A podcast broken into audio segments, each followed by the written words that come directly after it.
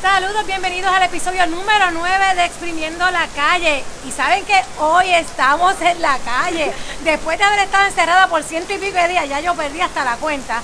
Hoy finalmente estamos en la calle transmitiendo, haciendo este live desde Jamón Jamón en Miramar. Y estoy acompañada llovió, está lloviendo, miren, no sé si pueden apreciar o escuchar el ruido de la lluvia, para que literalmente sintamos el sonido de la calle. Y estoy acompañada con mis compañeros de panel, está aquí Selena, Marino y Carla. Era wow. Estamos aquí pasándola, pasándola bien este ratito compartiendo y vamos a hablar de qué es lo que está pasando y nos preguntamos en lo que estamos aquí acomodando, ¿realmente quieren ganar? ¿Realmente los candidatos a, a, ver, a los diferentes puestos, sobre todo la gobernación de este país, quieren ganar las elecciones? Porque que muchas cosas han pasado durante esta semana y siguen pasando y apareciendo y nos lo está preguntando ¿realmente están haciendo un esfuerzo por ganar o realmente están haciendo un esfuerzo por perder y no ganarse esa, esa posición ¿verdad? a la candidatura de la gobernación? Y quiero empezar sobre ¿Te llegó el BM? ¿Alguno de ustedes le llegó el BM? A mí no me llegó ni el, ni el desempleo. A mí no me llegó ni el. No, ni el PUA.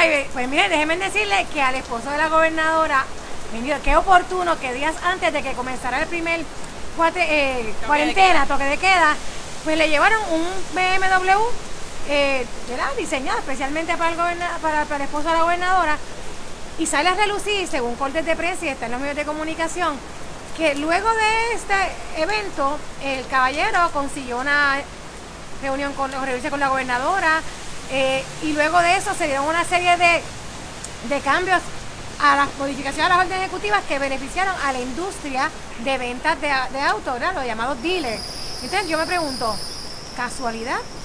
¿Realmente fue una casualidad? ¿Qué ustedes opinan?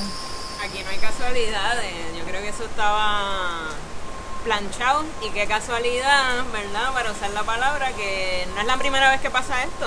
Ya anteriormente un productor de cine se había reunido con la gobernadora eh, y después de haber donado a su campaña y luego aparecen ciertos eh, incentivos contributivos. Así que esto parece como un modus operandi de la gobernadora de recibir algo a cambio y luego beneficiar a la gente en la industria.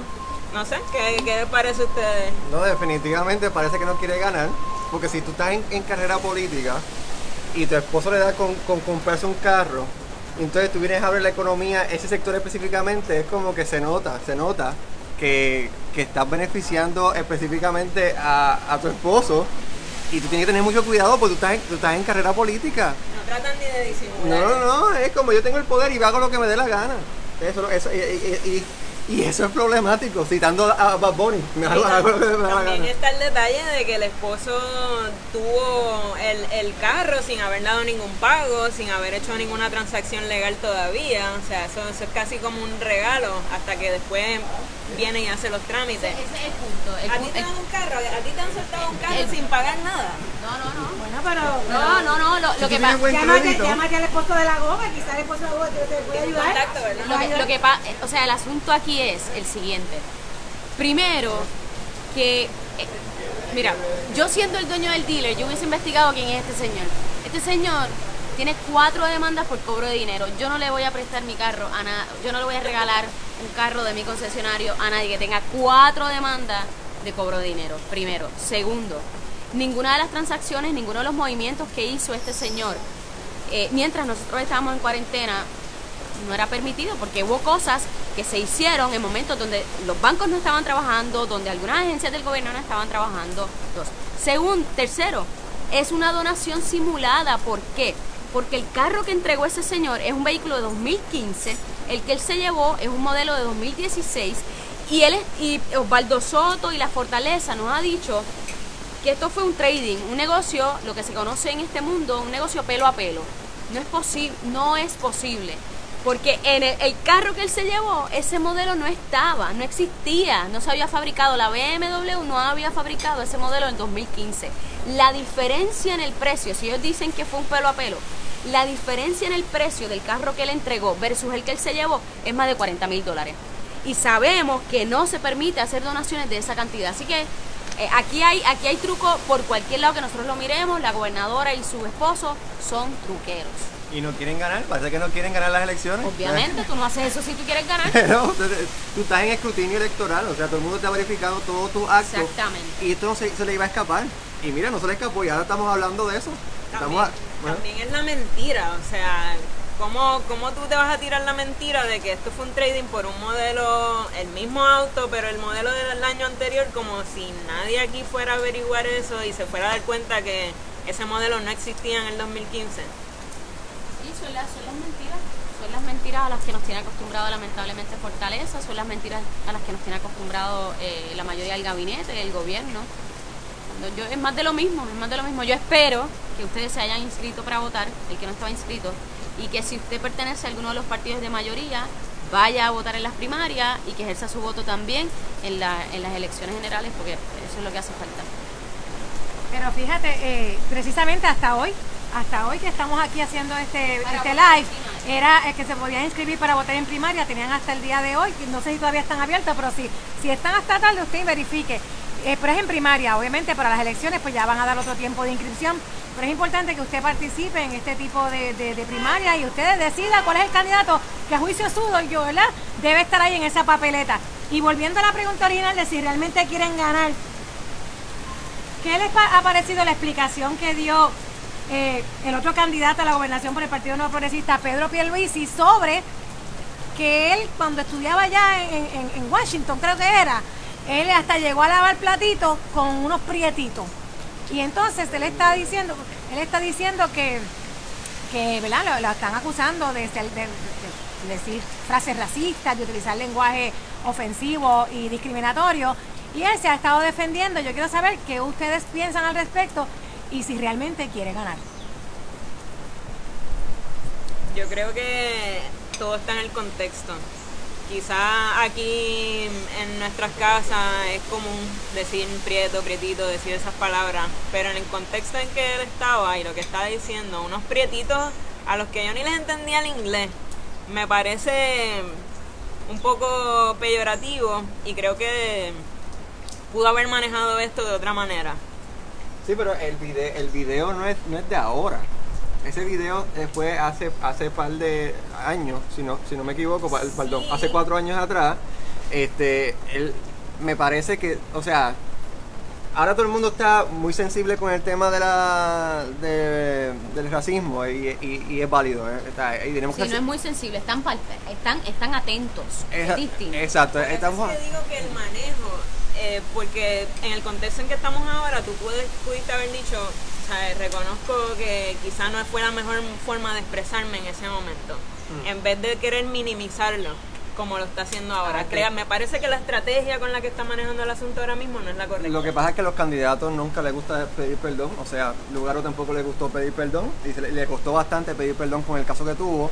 De hecho, nunca lo hizo en, vi- nunca lo hizo en vivo.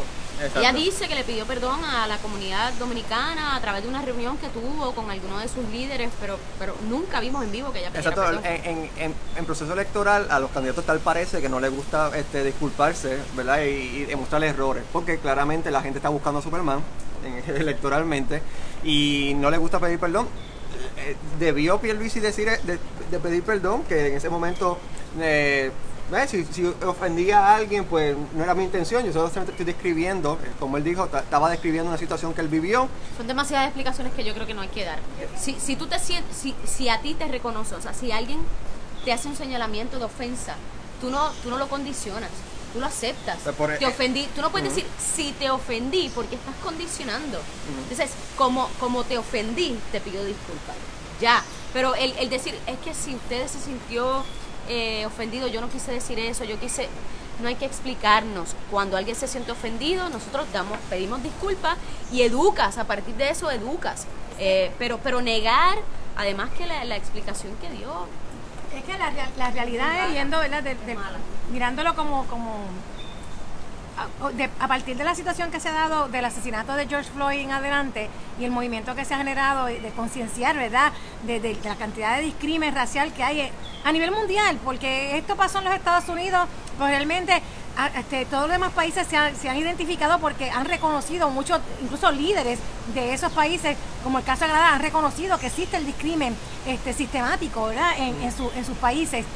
Y yo pienso que cualquier candidato político en este momento que le saquen a relucir que en algún momento en el pasado hizo algún comentario que se pueda sentir ahora como discriminatorio contra cualquier, estamos hablando aquí de una raza propuesta con contra cualquiera, vale la pena disculparse y reconocer que en aquel momento eso quizás dentro de su conocimiento y dentro de su realidad de, cultural y social y de crianza, él no lo veía mal, pero ahora con el conocimiento que tiene, pues sabe que está equivocado y lo va a mejorar.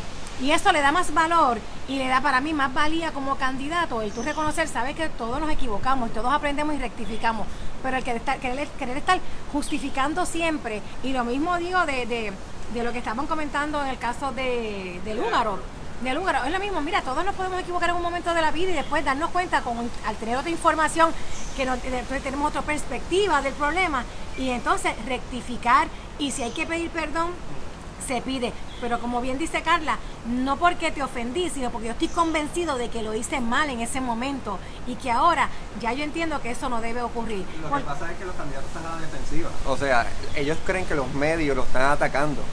Y, por eso que todos... Pero no son los medios, es la gente, es el pueblo. Eh, Los medios recogen lo que el pueblo dice. Esa guerra entre los candidatos y la prensa Pues, es terrible. Por eso, pero no es- por eso no te estoy es- diciendo que ellos creen que, se- que lo están atacando. ¿eh? Él, él- él va en la entrevista con- en, en Jugando Pelota Dura, él le dice, eh, yo no, yo, yo no sabía que yo venía con esa pregunta, que usted me venía con esta, esa pregunta. O sea, Ah, o sea, ¿qué estás diciendo? que, el- Que, que ya había preguntas establecidas. Claro, porque O sea, pelota, jugando eh, pelota dura le da una plataforma a Pierluisi para que vaya ahí y hable y se defienda y el tipo con todo y eso que se lo están poniendo en bandeja de plata no adopta postura. Exacto, Habla y- y- mucho sin decir nada. Exacto, y, está- y están a la defensiva todos en este tiempo electoral. Es una vieja manera de, de hacer las cosas políticamente en Puerto Rico. Este, y yo pensaba inclusive que, que el lugar iba, iba a demostrar la diferencia y como que ya estuvo a la defensiva sin pedir perdón, que tan fácil era. Este, No es fácil. no es fácil, no es fácil. Pero es lo correcto. Exactamente. Y lo que, y lo que electoralmente... Hay que aclarar eso, que, que pedir perdón nunca ha sido fácil. Y no estamos hablando de candidato. El ser humano de por sí se le hace difícil pedir perdón. Pero cu- cuando es lo correcto, lo ideal es que lo haga. Y lo haga y eso te, engrandece. te engrandece, exacto. Te da más puntos. Si es cuestión de que estamos sumando puntos, pues sabe que usted está restando en este momento al no asumir posturas y pedir perdón y decir me equivoqué en aquel momento por las circunstancias que fueran. Pero recuerda que, creo le- soy parte, recuerda que eres parte. no, no- no debemos ver el que uno pida perdón o, o se retracte de algo o que cambie de opinión a medida que va saliendo información nueva como un signo de debilidad. Al contrario, te engrandece como candidato y ahí lamentablemente ha fallado tanto Pierluisi como Lúgaro y como Wanda Vázquez que también, como decía Marino, es, es- es esta cuestión de estar a la defensiva y ver todo como, como un ataque. Eh, le cuestionan algo que es altamente cuestionable como la situación del BM, eso es un ataque a mi familia y a mi persona. Se le cuestiona por el referido de 11 funcionarios por lo de las pruebas de COVID. No, eso es un ataque al pueblo de Puerto Rico y le hace daño al pueblo de Puerto Rico. Eh, no sé, que, que no es que la estemos atacando, es que son cosas altamente cuestionables. Y ahora con lo del BM me pregunto, ¿quién va a investigar? La misma secretaria de Justicia que también ahora está siendo referida al panel independiente. Eso, eso es bien interesante. eh, eh, Tú me acabas de mencionar, hubo un referido de 11 funcionarios en relación a la compra fallida, gracias a Dios, de los 38 millones, de los 38 millones de, de verdad que eran destinados a unas pruebas, a unas pruebas de, de- para, para detectar el COVID. Y se hace un referido, la gobernadora hasta se ofende, pero sin embargo un momento dice que fueron personas que quisieron hacerle daño a ella. Y yo digo, ¿por qué todo tiene que girar en torno a ella? Eh, y no mejor decir que fue bajo su incumbencia que pasó todo esto y ella lo defendía a capa y espada. Y si no es porque la prensa que tanto critican y, la, y siguió, siguió insistiendo, pues mira, se quedaba eso, pasaba sin pena ni gloria. Y ahora refieren, que me pregunto yo cómo será eso, refieren al Departamento de Justicia, incluso a la Secretaría de Justicia en relación a, la, a los suministros que aparecieron en, en, en Ponce. Por eso, pero, pero como quiera tú, la pregunta mía es, ¿el pueblo le cree a estas instituciones? Porque lamentablemente hay que decir que lo del chat para acá, desde los chat de Rosselló para acá y todo lo que se ha referido a estas agencias de gobierno que vienen llamadas a velar por el cumplimiento de las leyes, ha quedado todo en nada. Hay confianza y que, de hecho, quiero, gr- gracias por aclarar que fue lo del FEI. Marilu Otero nos está viendo desde Texas. Marilu, cuídate mucho, que por ahí el COVID está, eh, sabemos que está bien, bien, ¿verdad? Lamentablemente subiendo mucho los casos. Eh, nos está aclarando que fue del FEI. Y quiero comentar que que otra persona que nos está esté viendo en este momento, Norberto Barrios López, dice, y Marino lo comentó ahorita, esta cuestión de que lo que pasa es que cuando un candidato pide perdón, cuando uno pide perdón, los periodistas de- lo destruyen. ¿Eso es real o el mismo candidato se destruye? Yo, No, es la, es la falta de credibilidad. O sea, eh, la prensa no. Yo soy, ¿verdad? Parte de la prensa. Yo no quiero decir que la prensa destruya a nadie, a menos que haya agendas eh, entre cada uno. o sea, la, Y- la y yo prensa me- no es perfecta. Bueno, claro, está bien. La prensa no es perfecta, de acuerdo. Nadie es perfecto. No, por eso, por eso. Pero, pero, No, no, no, pero cuando son asuntos, cuando son asuntos por los que usted tuvo que pedir perdón, pues entonces no lo destruyó la prensa, ¿no? O sea, eh, eh, lo que usted hizo y la diferencia entre nosotros los ciudadanos y, lo- y los funcionarios es que el perdón de los funcionarios o por lo menos la segunda oportunidad del funcionario brega muy distinta a la de nosotros, porque cuando se trabaja con fondos públicos, cuando se, se trabaja con la confianza del pueblo, pues es muy distinta a un perdón que yo te dé a ti. Así que sí, hay una Sí, diferencia porque bien la, grande. la, la responsabilidad es muy más grande. pues, Claro, claramente. la confianza que se depositó con el voto eh, pues, es, es inmensa. Sí, por eso, porque por ejemplo, este, Ricky Rosselló pidió perdón y no, o sea, no, no, no valió de nada el perdón. O sea, se, le- se le pidió mucho más que, que eso. O sea, Lo que pasa es que tú tienes que ser, si tú pides perdón, tú tienes que ser consistente con lo que estás diciendo. Tú no puedes decir una cosa y hacer otra. Y la realidad fue que él pidió perdón, pero sus acciones no iban en- no- no Conforme iban a- conforme a lo que estaba pasando y lo que se le estaba pidiendo que hiciera. Pidió perdón cuando no le quedaba de otra Exactamente. y como una medida a ver si, si, si ahora que pido perdón, después de haberme negado, después de estar con esta actitud de querer justificar, a ver si ahora que pido perdón me la dejan pasar. Y es una cuestión de integridad. Si yo cometo un crimen y alguien arroja la luz sobre eso, yo no puedo molestarme con quien está arrojando la luz sobre eso, cuando la falta fue mía. Es integridad y es ser consecuente con tus acciones. Mira, y, a- y hablando de, de todo un, un- le llegó el BM, que todavía no sé si el BM le llegó. Todavía estoy esperando que llegue el BM de ustedes. no, No, no, no me ha llegado el BM. le ha llegado ni tan siquiera como es el PUA. El PUA ni tan Ni siquiera. siquiera el Cuba. Y hablando, y hablando de, de- de estrategias de, ¿verdad? De, de- esfuerzos que están haciendo los candidatos para ganar de esa primaria, porque ¿verdad? En el, tanto en los partidos principales, PNP y Popular, pues va a haber primarias para la gobernación. Hay, ha salido una campaña por ahí, por ahí, hay una campaña que dice soy parte punto com. Entonces yo me pregunto, ¿parte de qué? Parte Entonces, entonces le pregunto si eh, ustedes entienden que esa estrategia le va a ayudar al candidato o al contrario, como me acaba de mencionar Carla, le va a perjudicar. Que no sé cuál primero me- quiere hablar. no sé, yo me pregunto realmente si los asesores tanto de Wanda Vázquez como de Pedro Pierluisi realmente están buscando que estos candidatos ganen, porque es que como que todo lo que hacen, ajá, a esta gente le están pagando para desarrollar estrategias que los hagan perder. No sé, pero para mí Pierluisi es parte de la corrupción, parte de lo mismo, parte de, lo, de, de, de las administraciones más corruptas en la historia de Puerto Rico, más de lo mismo. Sí, pero él no es parte. La, la campaña, no, la campaña no, no es él es parte. La campaña es yo soy parte. Pero, preci- pero- pero precisamente de eso se trata.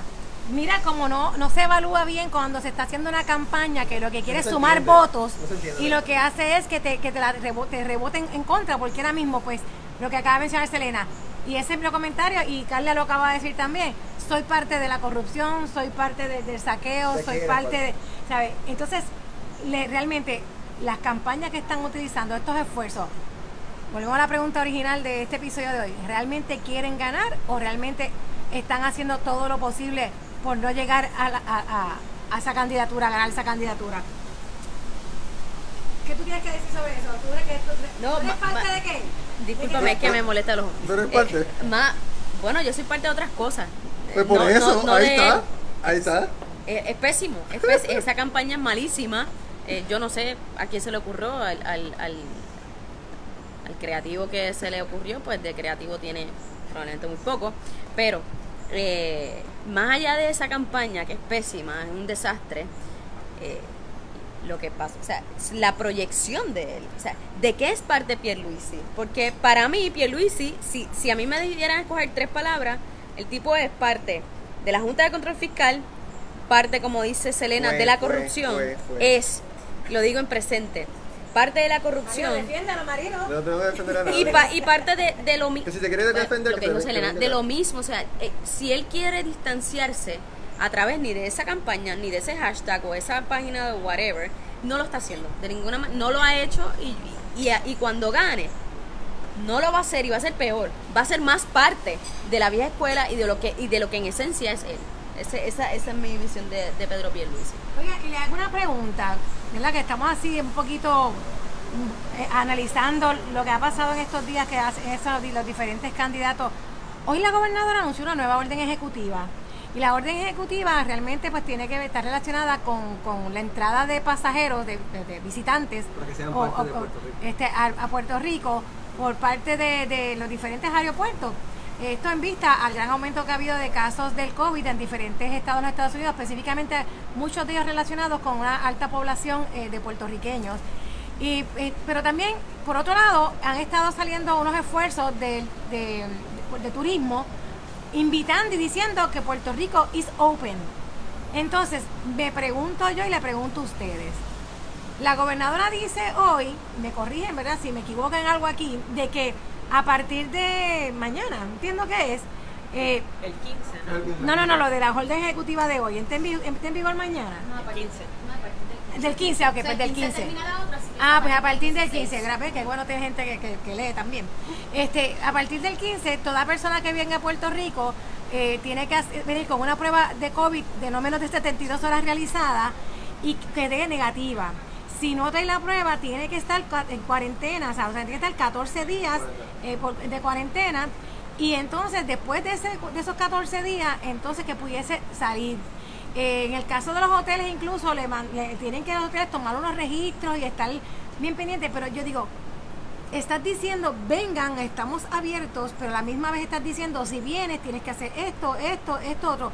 Yo, yo no sé si eso es hasta contraproducente o cuál es el mensaje, O sea, hay un mensaje como mixto ahí. El análisis debe ser un poquito más, o sea, debemos ir un poco más, más deep, más profundo que eso, eh, sobre la constitucionalidad de esa decisión. Yo creo que esa, esa decisión va a ser eh, discutida en un tribunal porque, porque no es constitucional, de hecho, eh, atenta contra el derecho a la asociación, el derecho incluso a la expresión, eh, o sea, la libre asociación.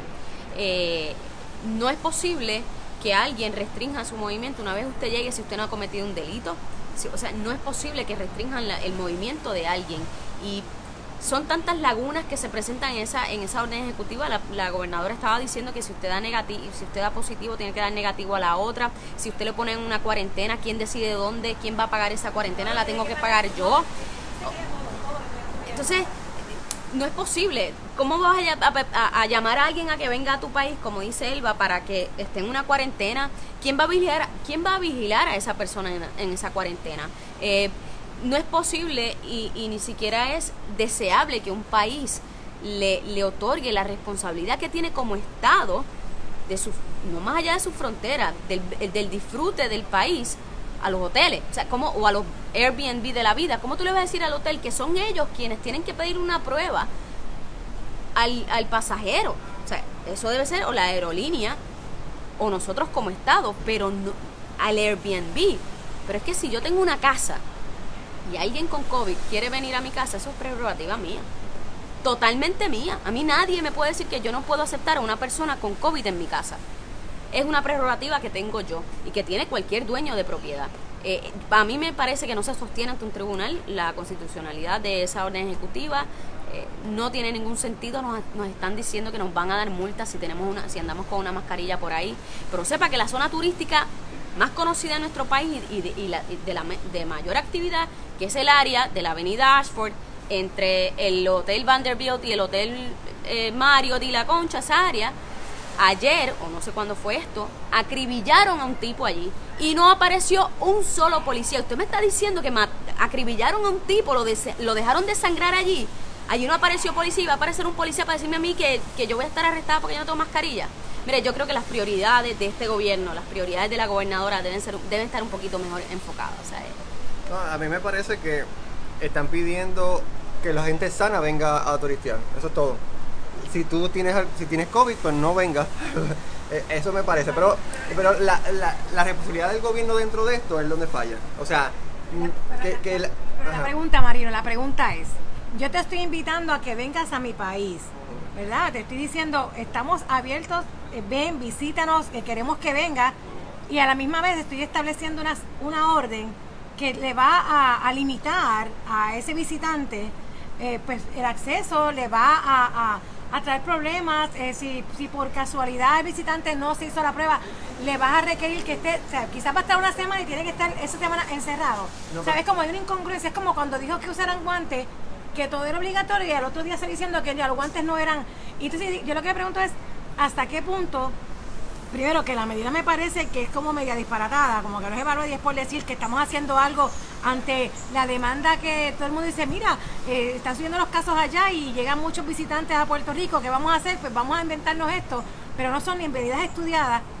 Y segundo, volvemos a lo mismo, eh, hacen tanta cosa que, que, ella misma, que ellos, mismos se, se o sea, digo hoy una cosa y mañana me contradigo, que realmente ¿qué capacidad tiene, o sea, un gobernante para un día decir una cosa, al otro día tener que co- corregir lo que dijo, o que tenga que la gente por ahí estar diciendo, eso está mal por esto y por esto y por esto otro, cuando se supone que el gobernador junto a sus asesores eh, tengan, pre- pre- prevengan todo esto y te puedan, yo sé, la improvisación. Como siempre lo han hecho desde el inicio de la crisis. Yo aquí sí estoy de acuerdo con Marino en el sentido de que el mensaje es, o sea, sí, we're open for business, vengan, visiten, pero que visite la gente sana y lo demuestras y ya.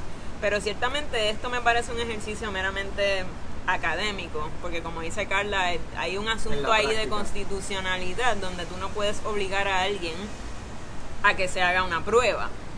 Pero ciertamente, si tuviéramos control, si no fuéramos una colonia y tuviéramos control de nuestras fronteras, pues sí se puede restringir. Sí, yo recuerdo, Cuando tú viajaste, ajá, cuando viajabas. yo recuerdo hace dos años yo me, yo me mudé a España por un tiempo, me fui a llevar a mi perra y para entrar a la Unión Europea con mi perra ella tenía que tener puesto un microchip y tenía que presentar un certificado de vacunación. Si yo no presentaba esos documentos y si ellos le escaneaban eh, a, a- a- a la perra y no encontraban el microchip, yo tenía dos opciones, o, me regresaba por donde mismo vine, o tenía que dejarla a ella en cuarentena por 14 días. Ese tipo de cosas entiendo yo que se pueden hacer. Tú no puedes obligar a alguien a que se haga una prueba, pero ciertamente puedes decir, no, no te la tienes que hacer, pero si no te la haces no entras. Lo que pasa es que no tenemos ese poder. Eso, por eso que hay que verificar en, en términos constitucionales eh, a qué nivel lo permiten los federales. Yo, yo entiendo que algunos estados están haciendo este tipo de restricciones sobre la entrada a los estados, porque como quiera, los estados, los estados tienen poder y nosotros tenemos algún tipo también de autonomía sobre la, la entrada de las personas. Nosotros no tenemos ningún tipo de autonomía sobre la entrada de las personas. Yo no creo, yo no creo en, y, y yo entiendo el, el tema salubrista, lo entiendo, de protegernos, pero yo no creo en ningún tipo de restricción de alguien que quiera llegar aquí. Entonces- entonces que no vengan. Porque, no, al contrario, al contrario, es que yo no creo en ese tipo de restricción de que alguien llegue, porque yo, por eso yo no creo en, la, en las políticas anti, antiinmigratorias, por lo mismo no creo en que alguien no pueda venir a mi país pa- porque tiene COVID. Pues mano, pues entonces no, para eso están la educación de cómo protegernos de esto. O sea, eh, no puede ser que yo discrimine porque entonces, ah, hoy es COVID, pero mañana me pueden decir vamos a discriminar contra los que tienen VIH, vamos a discriminar contra otra enfermedad. O sea, no. Yo no creo en discriminar con, eh, por eso. Yo creo que se trata de protegernos y cada uno tenemos que utilizar los mecanismos que sabemos para protegernos, lavarnos nuestras manos, utilizar mascarillas en los casos que sea necesario. No, usted no tiene que tener la mascarilla 24/7. Eh, yo, eso, en eso es lo que yo creo. Tener cierto tipo de normalidad y empezar a reabrir y empezar a, a- a darle marcha a las cosas, si tienes un flujo de personas llegando de lugares donde allá no están tomando esas medidas, tú te puedes proteger todo lo que tú quieras, pero no puedes alcanzar ningún sentido de normalidad nuevamente. Si a la que abres un chipito vas a tener un montón de gente de lugares donde no se está haciendo nada, donde la mascarilla no es compulsoria, cuando se ha demostrado que, que esa es básicamente la clave para frenar esto un poco. O sea, entonces, ¿cómo te proteges? Pues porque aquí, porque aquí sí es obligatoria la mascarilla. Pero aquí- no es un delito tener COVID. Yo no puedo tener, yo no le puedo decir a alguien que no que tiene COVID que no entre. O sea, eso es muy eso es discriminatorio porque yo no sé las razones por las que viene esa persona y si en su país no hay hospital, si en su país no hay espacio para hospital y aquí sí lo tenemos, porque yo se lo voy a negar. O sea, yo no, yo no, yo no puedo, yo, yo no, no, yo no puedo entender eso. O sea, al contrario, al contrario. Alguien tiene, y no es un llamado a que, ah, que llegue la gente con COVID, no es eso. Pero mis hospitales están, nuestros hospitales están vacíos. Es injusto negarle la entrada a alguien porque tenga esa enfermedad. Nosotros, y yo sé que suena súper controversial, pero no puede ser, yo no le puedo negar la entrada a mi país a alguien, a alguien que, que tenga la enfermedad, porque hoy es COVID, pero mañana puede ser otra enfermedad. Pues para el VIH-Sida, ¿qué usted hace? Se pone un condón, pues para esto nos ponemos mascarilla, y eso nos tenemos que proteger nosotros, pero yo no puedo negarle la entrada a alguien porque tenga COVID. Sí, No. pero para el VIH, por ejemplo, hay, hay- está el condón, está eh, Ajá, y si no hacen la vacuna de aquí a 10 años, pues nunca, de aquí a 10 años no vamos a permitir a nadie, Marino. Pero Lo que pasa es Se lo- tiene que controlar de otra manera, se tienen que eh, eh, eh, establecer medidas en todos lados. Por eso mismo la Unión Europea está también restringiendo viajes de Estados Unidos. Es que en Estados Unidos la cosa está fuera de control y es precisamente porque no han querido adoptar esas medidas. O sea, países, eh, los estados mayormente republicanos que no han querido eh, establecer toques de queda, que no han querido establecer que el uso de mascarilla sea obligatorio, que han reabierto restaurantes a capacidad completa, bares, todo ese tipo de cosas, son los que están viendo brotes nuevamente de COVID, se está saliendo de control. Entonces, ¿cómo, nuevamente, cómo lo controlamos? Exacto. Si no controlamos que llegue gente por... Todo aquí empezó por personas que vinieron de afuera y trajeron el COVID. Exacto. Entonces, ¿cómo, ¿cómo lo hacemos? A- Hay que controlar el, el movimiento de las personas. El gobierno, los gobiernos locales se, se- los gobiernos locales se rinden ante sus ciudadanos. Estamos de acuerdo con yo, yo tampoco estoy no- no- a mí no me gusta discriminar y no deberé, no debemos discriminar.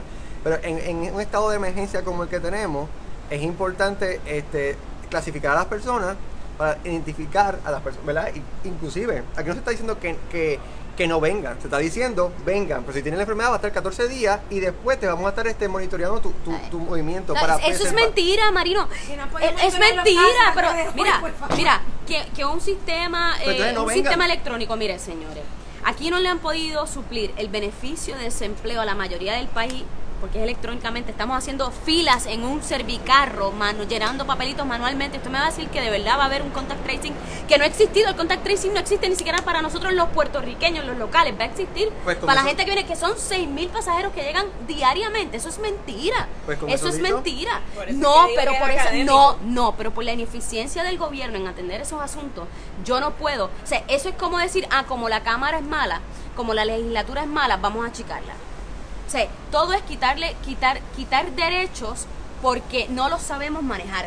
No, no puede, no es posible. Yo no estoy de acuerdo con eso. Yo pienso, eh, No quiero compartir en, la- en la- las redes a una persona que nos están viendo y dice que entiende el punto este Tatiana Mari dice, entiendo el punto de Carla, pero yo no dejaría entrar a la gente de, por ejemplo, Florida a Puerto Rico, cuando ellos han demostrado que el brote que se ha dado ha sido por responsabilidad de los mismos ciudadanos. Eh, y tomando ese punto que, que, que, que trae Tatiana, eh, yo pienso que el asunto está realmente en que aquella persona que venga, educarla y decirle, aquí sí, si allá en Florida tú no usabas mascarilla, estabas al garete, o si en Texas estabas al garete, porque tu gobernador, por, por las razones que sea, nunca declaró que te era mandatorio utilizar mascarilla y tomar unas medidas, por aquí no, aquí tú quieres estar en Puerto Rico, tú tienes que usar mascarilla, tienes que seguir la medida de seguridad y tú tienes que seguir unas reglas. Ven, visítanos, pero estas son las reglas. Sí, si nosotros no, si nosotros nos quejamos de, que- discriminan por, eh, por algunas personas o algunas personas porque por su provene, por, por su origen, pues yo voy a hacer lo mismo, porque el ejemplo que dio esa muchacha, Tatiana, eh, un saludo a Tatiana. este, Tú no la conoces, tú sabes quién es, quién no es ella. tengo idea. Entonces, entonces eh, no, porque porque vengas de Florida no tienes que ser una persona que se comporta como como como el gobierno ha permitido que se comporten las personas de Florida. A lo mejor es una persona que ha estado súper en cuarentenado. Se entendió esa palabra, ¿verdad? O sea, no, no, no creo. Y entiendo lo que quiere decir eh, eh, Tatiana, pero no estoy de acuerdo. Pero yo lo no que estoy digo de acuerdo, porque que- es como si a mí me discriminan. O sea, ahora yo no voy a poder entrar, digamos que el estado de Nueva York dice yo no quiero corrupción en este país, así que yo no voy a dejar entrar a los puertorriqueños. ¿Quién dijo?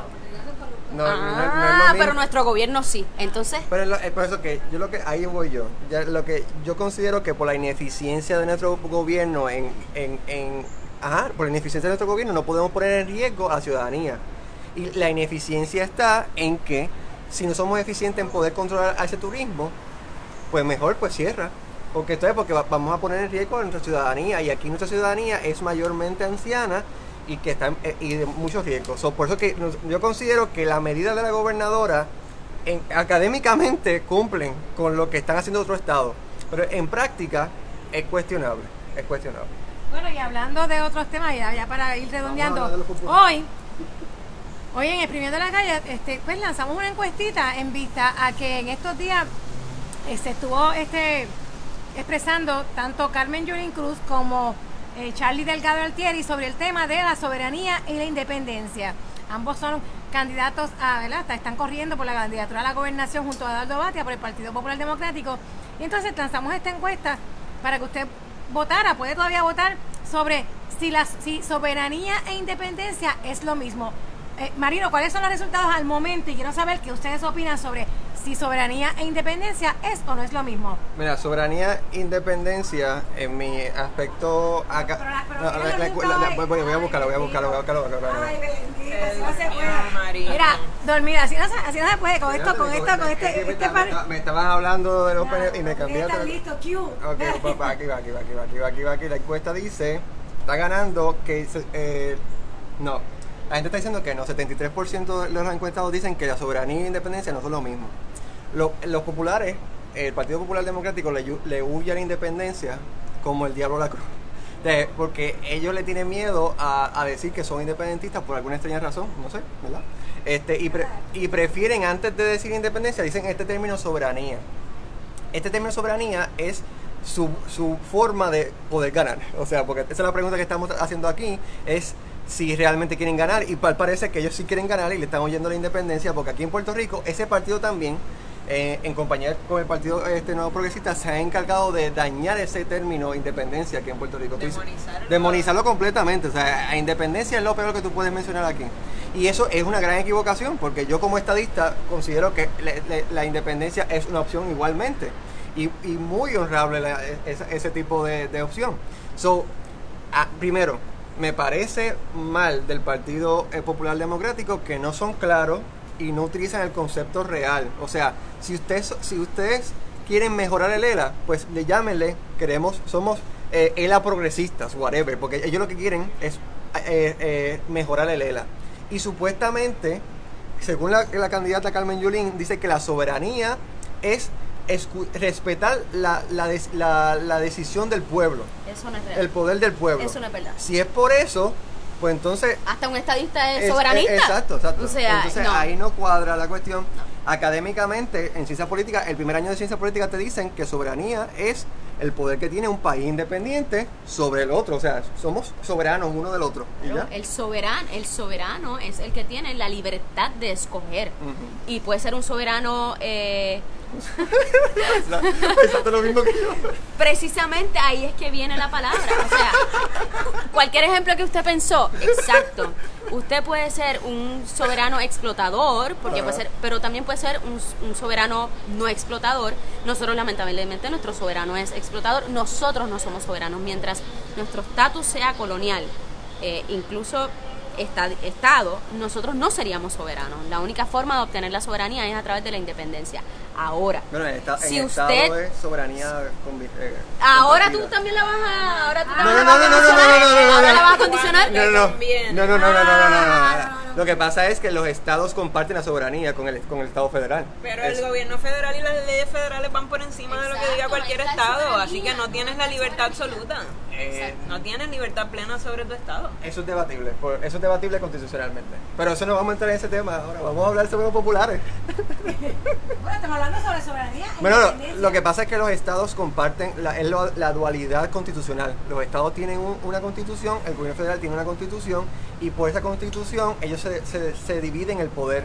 O sea, el gobierno federal no tiene injerencia en los sistemas educativos de los estados. Eso, eso- el- el- la soberanía sobre los sistemas educativos la tienen los estados. Pero, pero en el caso Eso es precisamente el argumento que quieren llevar los populares, que se puede tener soberanía en unas cosas específicas y en otras no. No, pero en- en la colonia no, definitivamente no, porque somos colonia. Pero, Claro, pero pero tú a crees de verdad que un llegar. Estado no es un sistema colonial, un Estado. No, definitivamente no. No. Es un sistema federal. Eso, eso No, es debatible cuando para tú otro. apruebas, por ejemplo, No. esto ha pasado con la aprobación de cannabis medicinal en muchos estados y venía como quiera el gobierno federal porque sigue siendo eh, prohibida federalmente y se metía en los dispensarios Sí, y pero- hacía raids. O sea, es el hecho de que la ley federal vaya por encima de, lo, de la tuya, de lo que sea que tú hagas. Entonces, no tienes libertad plena de, de legislar. Bueno, ahora mismo en el COVID cada estado tomó su decisión eh, por su propio lado. Por eso es Porque precisamente ca- cada estado tenía la libertad para- Porque el gobierno federal decidió, cosas. no, porque si el gobierno federal decide imponer algo, no, Eso va. eso va. La- pudieron hacerlo porque el Estado federal, porque es el Estado federal no decidió hacer algo. Entonces, ¿cómo decir que entonces la, la Unión Europea eh, es un, un imperio sobre las colonias eh, de países? Porque, Si tú decides unirte a ellos, sí. Entonces, que España es una colonia de la Unión Europea, eso es lo, eso es lo que usted está La hablando. Unión No, no, no no. es un país, Marino, o sea, no, no, Exactamente. no va a colonizar a otro. La Unión Europea El no es gobierno, federal, país. el gobierno federal es un gobierno compartido entre los Pero estados. que tú los puedes salirte Estados de eso sin problema, nadie te, nadie, no- tú no tienes que luchar para salirte de eso, no hay armas si tú quieres salirte de la Unión Europea, estás ahí voluntariamente, yo Pues, no. Los hay una constitución que te atrapa como país, miembro de la Unión Europea, a tú seguir ahí. En el momento que te quieras salir, te sales. En Estados Unidos no es igual. ¿Cuánto tiempo no lleva a California? Mucha gente en Pero, California pero eso, tratando no, de eso, no es una, separarse. eso, no es una- eso no es una mayoría de los californianos que quieren No separarse. importa, no importa, pero vamos al uno que quiera. asunto, entonces.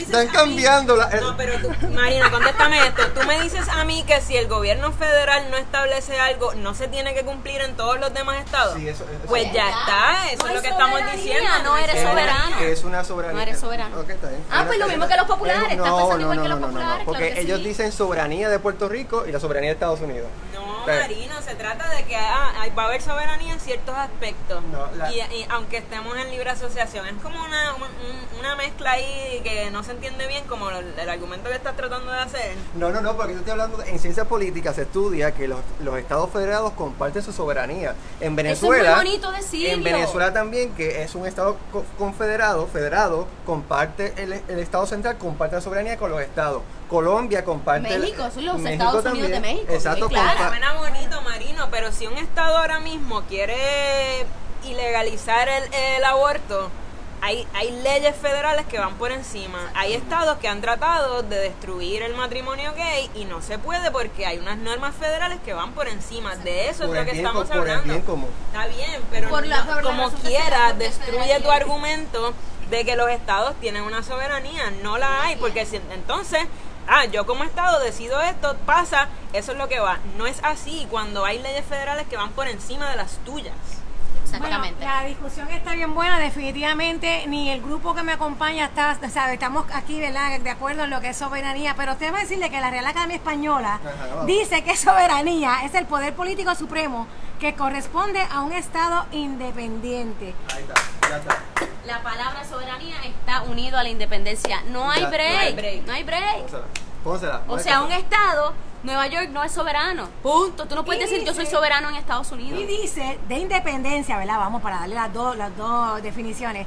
Que la independencia es la libertad, especialmente la de un Estado que no es tributario ni depende de otro. Exacto. Así que quizás ahí estriba la parte, ¿verdad? Eh, lo- Usted busque, investigue o este, y edúquese. Quizás estriba la, explicación que tiene el Partido Popular Democrático al decir que la soberanía y la independencia no es lo mismo. Así que nada, nosotros nos despedimos. Realmente hemos tenido una buena conversación hoy. Aquí, como les decimos, estamos en Miramar, en Jamón Jamón, fuera en la calle. Gracias que hemos podido hacer este programa y esperemos que podamos seguir haciendo los demás así. Y gracias a todas aquellas personas que nos han seguido y que han estado comentando. Esta es la idea. Escríbanos, déjanos saber que usted quiere también que, ha- que hablemos y que sigamos exprimiendo de todo lo que está sucediendo en la calle. Así que gracias, Marino, Gracias, Serena, y recuerden- Carla. Y recuerden, Recuerden seguirnos en las redes sociales, Sí. estamos en Instagram, estamos en Facebook, estamos en Twitter y ahora estamos en YouTube. Así que además de encontrar nuestro episodio en formato podcast a través de Anchor, Spotify, Apple Podcast, también estamos en YouTube donde pueden ver los episodios pasados. Así que Viva nos vemos y será hasta el próximo episodio. Síganos. ¿Eh? El primer Bye. traje. Bye. Bye.